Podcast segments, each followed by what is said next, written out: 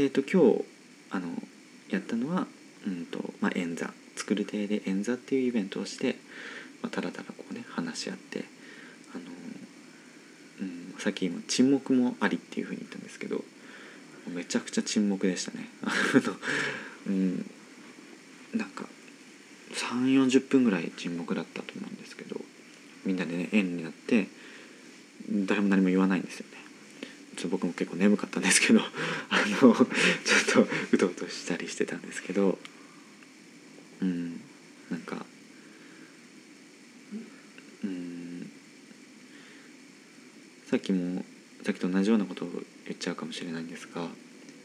会議とか意見交換とか、まあ、誰かと一緒にいる時会話をしてる時っていうのはなんかこう場を持たせないといけないというか何かね話そうかなと思ってこう話題を振ったりするじゃないですか。まあそれはそれでもちろんいいことなんですけど演座では全くその必要がなくて喋らなくていいし思ったことを言えばいいポンとなんか耳に聞こえてきたこととか目にしたことをポロッと口に出すとか、まあ、そういう感じでいいんですよね。なのでまあなんだろうな。あえて言う必要もないことはまあ言う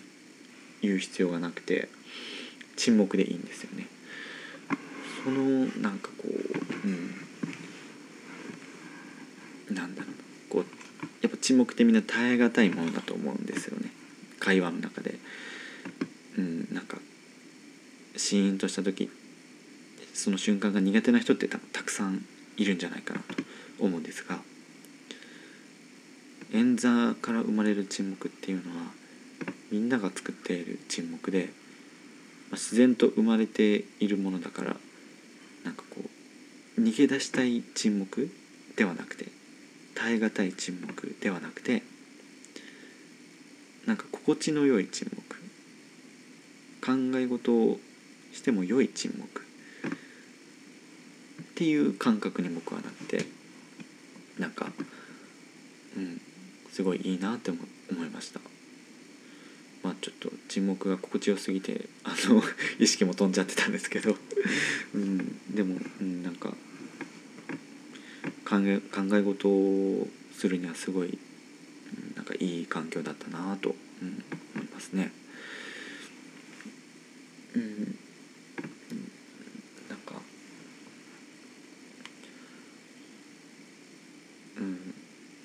座とか幸せについて考えるとかっていうまあなんかちょっとこう特殊な体験を続けざまにしたんですがあのうん。なんだろうな。表面的な話？上辺だけの話？なんか中身のない会話ってあるじゃないですか。うん。まあそれはそれで楽しいんですけど。自分と向き合うというか自分ってどういう時に幸せって感じるんだろうとか自分ってこういうの嫌いだよなとか私昔こういうことあってこの時すごく辛かったから今今はこういうふうに生きているっていうようなあんまり人に言わないこと通の会話ではまあ言わないようなこととか、まあ、すごくネガティブでなんか思い出したくないことをこうあえて言う時間あえて人に話すっていうことは、まあ、こう自分自身を掘り下げる作業でになると思ってて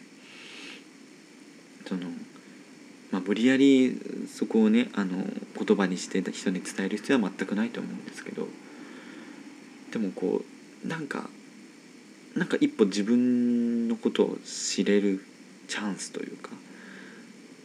こう悩みがあって前に進めていない時もうモヤモヤしてなんか進めて前に進めないなって感じている時にそれをあえて文章にするとか人に話してみるとかさらけ出してみる。っていうことをした時になんか一歩進める気がするんですよね。まあ、一歩、うん、逆に言うと前にそういう時に壁に当たってる時に前に進むためには人にはあまり言わないようなこととかネガティブなことをを避けることはできないんじゃないかなって最近思ってて、うん、だから幸せとかっていうこう照れくさいことちょっと恥ずかしいことちょっと痛くて寒いこと、うん、だと思うんです。それは分かってるんですけど。でもこうそれをあえて口にする。みんなでなんか「それいいね」って言いながら共有し合うっていう時間。っていうのはうん。なんか、まあ、あえてそういう場を設けなければ話さないことっていうのは、うん、なんか折なんか節目節目というかたまには必要なことなんじゃないかなっていうふうに、うん、なんか最近そういうふうに考えてます。うん、なのでなんかまあ演座いいですよ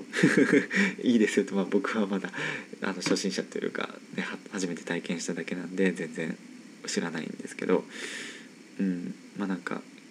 演座っていう言葉で調べてもらったりとか、まあ、なんかもしそういう機会があれば参加してみてほしいと思いますね。まあでもなかなか、うん、それを体験するチャンスってあんまないと思うんで、うん、まあちょっとこう人と話をする時友達とか家族とかと話をする時にちょっとこうじっくり話してみるみたいなねあのうん。なんか相手の言葉をそのまま受け取るみたいなことをちょっとやってみて一旦なんか休憩するみたいな感じ。人生の休憩みたいな。あの効率的な生き方をちょっとこう一旦ブレイクするみたいなね。そういう感じで、あの何かと向き合ってみるとなんかちょっとこうねなんか羽を伸ばせるんじゃないかなって思うんでこれを聞いてなんかいいなって思った方はちょっとやってみてほしいかなっていうふうに思います。はい。えっと、まあ、こんな感じで、えっと、今日の話は、え演座についてでした。最後は、えー、おまかせナンバーを紹介してお別れです。おまかせナンバーとはラジオ DJ モリキョンがおすすめするナンバーを聞く聞かないはリスナーの皆さんにお任せするという意味です。本当は流して聞いてもらいたいのですが著作権には勝てません。はい。ということで、えー、今回ご紹介するおまかせナンバーはラッドウィンプスの二人ごとという曲です。ちょっと昔の曲になるんですけどね。僕もラッドインピスがすごく好きであの最近「君の名は」の主題歌をあの歌っててあの結構それで知った方っていうのも中にはいらっしゃるんじゃないかなと思うんですが結構昔からいるバンドで中学校ぐらいの時から好きなんですけどこの「二人ごと」っていう曲を聴いた時中2ぐらい中1か中2ぐらいだったと思うんですけどなんかまあ中学生ながらにすごく感動したんですよね。なんか衝撃が走ったというか。なんかうん。曲の意味は全然分かってなかったんですけどすげえなんかビビッときたみたいななんかそんな衝撃があってなんかこの神やなみたいなふうに思ってたんですけどうん。あのーうん。まあ、あんまり曲の意味はちょっと僕もあんまりよく分かんないんですけどまあうん。とりあえずまあなんか恋人というか好きあの好きな、うん、恋人、うん、のために歌った歌みたいな。ためにっていうかなんかそういうとチープな感じに聞こえますけど、うん。まあ、いろいろ深い歌詞というかよくわけわかんない抽象的なだから宇宙みたいな歌詞が出てくるんですけど、まあ、本質的な部分はその好きな人のために歌った歌なんじゃないかなと、う。ん、ちょっと違ったらごめんなさい。そんなふうに思ってます。うん、あの「君の名は」の主題歌を歌って、まあ、すごくこう歌っててなんかすごくうんと作品の雰囲気と合ってるなってすごい思っていいなって思ったんですけどそなんで合ってるんだろうって考えた時に、まあ、今日ちょっとあの演座でもその話題が出てきたので考えてみたんですけど「君の名は」ってすごいなんかこう男女が入れ替わってで惹かれ合うみたいなすごく幻想的でドラマチックなあの演出というかね描かれ方をしていると思うんですがまあ簡単に言えば男女の恋の物語みたいなところだと思うんですよね。それがこう惹かれ合ってこうなんかめぐ出会うみたいなね引き寄せら引き寄せられるみたいな話だと思うんですけどなんかこううんでもその入れ替わってる感覚っていうのはその2人にしかわからない感覚で他の人からしたら全然理解できないと思うんですよ。でそのラッドインプスの「二人ごと」とか、まあ、その他の曲とかもそうなんですけどなんか